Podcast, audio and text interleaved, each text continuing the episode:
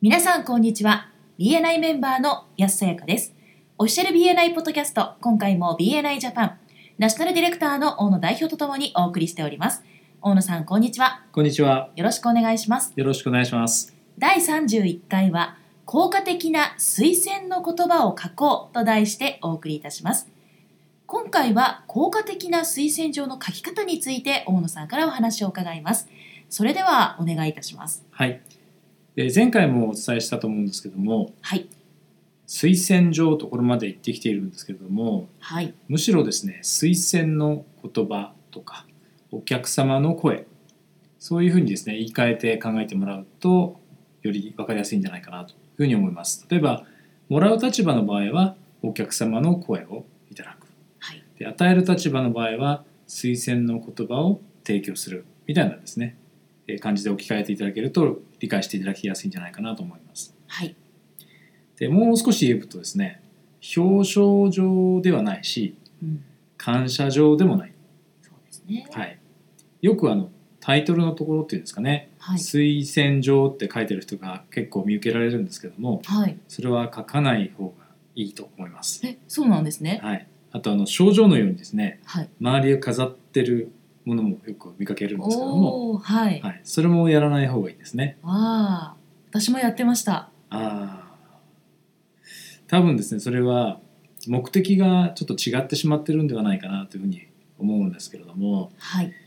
え例えばですねその商品とかサービスを提供するメンバーとかですねはそいの会社を推薦すること自体が目的にならないようにしないといけないんですね。うーんなるほどで目的というのはですねえー例えばご自身自分がかつて抱えていたニーズ例えば具体的には課題だったりとか問題だったりとか、はいえー不安や悩みといったものとそれと同じニーズをですね抱えている人に対して価値ある情報を提供することでそのために自分の体験を共有すること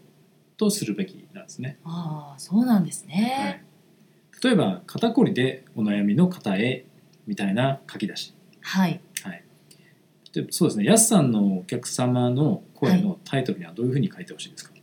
なるほどそうですね私だったらこう採用のお手伝いをすることがあるので、はい、例えば人の採用で失敗したくない方へっていうのはどうでしょうか、いいですね。は、はいい、ありそがとんうござないます感じですね。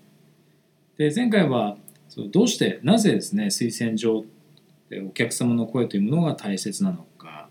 でこれはた簡単に言えばですね、信頼度をアップして、えー制約率とか売上のアップにつながるからというふうにお話ししました。はいで実際適切な場所に置かれたりとかですね、えー効果的にこう示されている質の高い推薦状とかですねお客様の声というのははいえー一人の新規顧客よりも高い価値をですねその会社にもたらすということを言えると思うんです。はい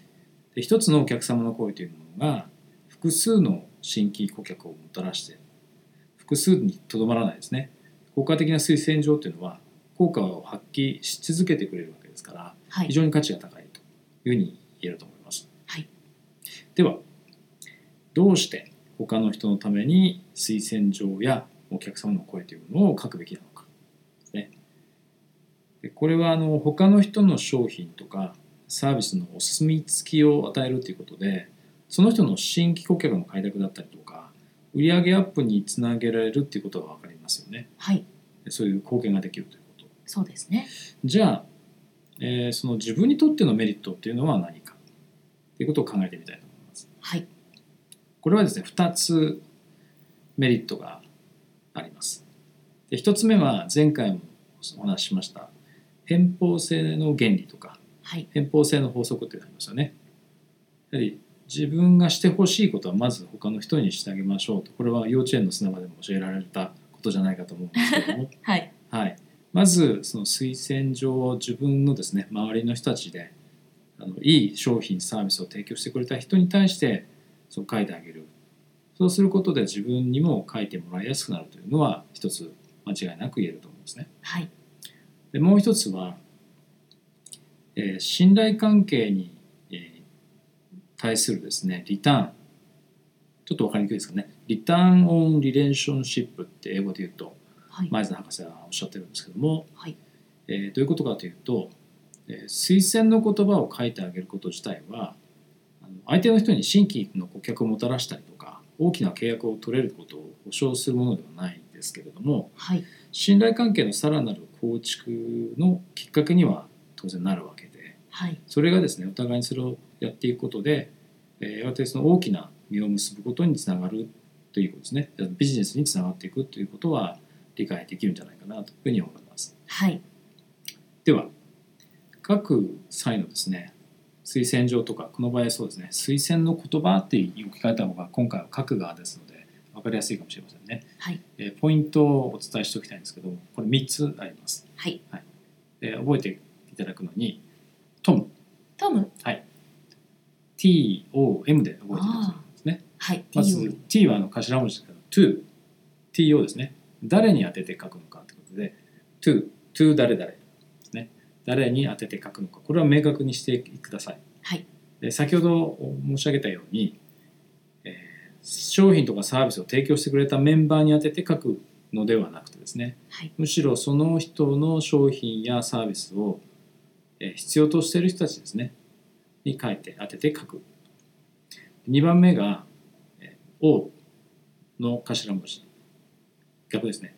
O はオブジェクティブの O ですけれどもはいえー目的です目的を決めるえー誰宛てに書くのかを決めましたのでえーその推薦状とか推薦の言葉の目的は何なのかで NG なのはメンバーを推薦すること自体を目的にしてはダメですよという話はしましたはいむしろその価値ある情報を提供してその読む人ですねその推薦状とか推薦の言葉を読んでくださる人を助けることを目的にだから、えー困っている人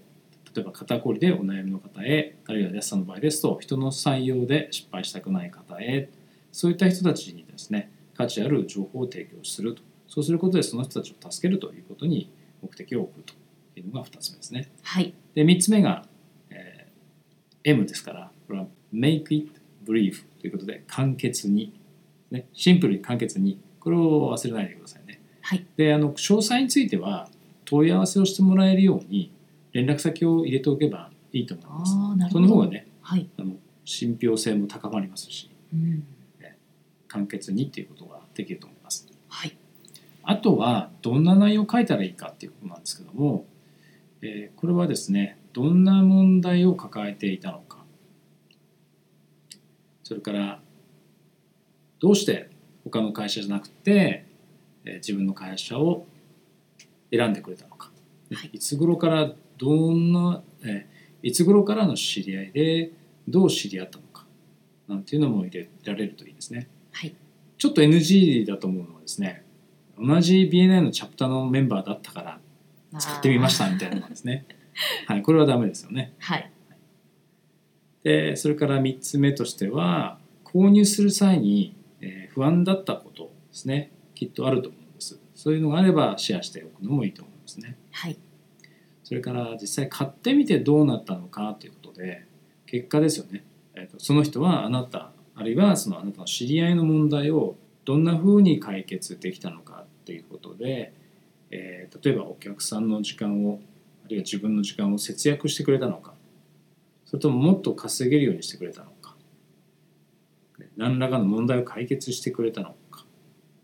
それとも素晴らしいサービスやアフターケアを提供してくれたのかみたいなところですかね。はいその簡単に商品やサービスを購入した人について、えー触れておくというのも、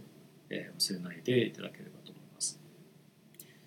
6つ目にどういう状況の人に勧めたいか、ね、自分と似たような状況にかつての自分とですねかつての自分と同じような状況にいる人にぜひ知ってほしいとえこの素晴らしい商品やサービスを知ってほしいということでしょうからえどのような状況の人に勧めたいかで最後に、えーあなたからの推薦の言葉推奨の言葉ですね、えこれを忘れずに入れていただくということが入れる内容としては、えー挙げられるんじゃないかなというふうに思います。はいありがとうございますはい、それでは終わりに近づいてまいりましたが最後に大野さんからメッセージはありますかはいえー前回と今回でですね推薦状についてですね今まで皆さんが持っていたような推薦状に対する理解とですね少し違ったその視点でですねお話をしてきたあかかもしれませんけれども、えーそうしたその自分のですね、えー与える推薦状というよりかは自分が一人のお客さんとしてどういう体験ができたのかそれをより多くの人に知ってほしいそうすることでその相手のメンバーの人に貢献できる非常に有効な手段であり、えー自分にとってもですねその信頼関係をさらに高めていくためにも、えー方法としても非常に効果が高いということでぜひもっともっとですね活用していただきたいのはお客様の声であり推薦の言葉と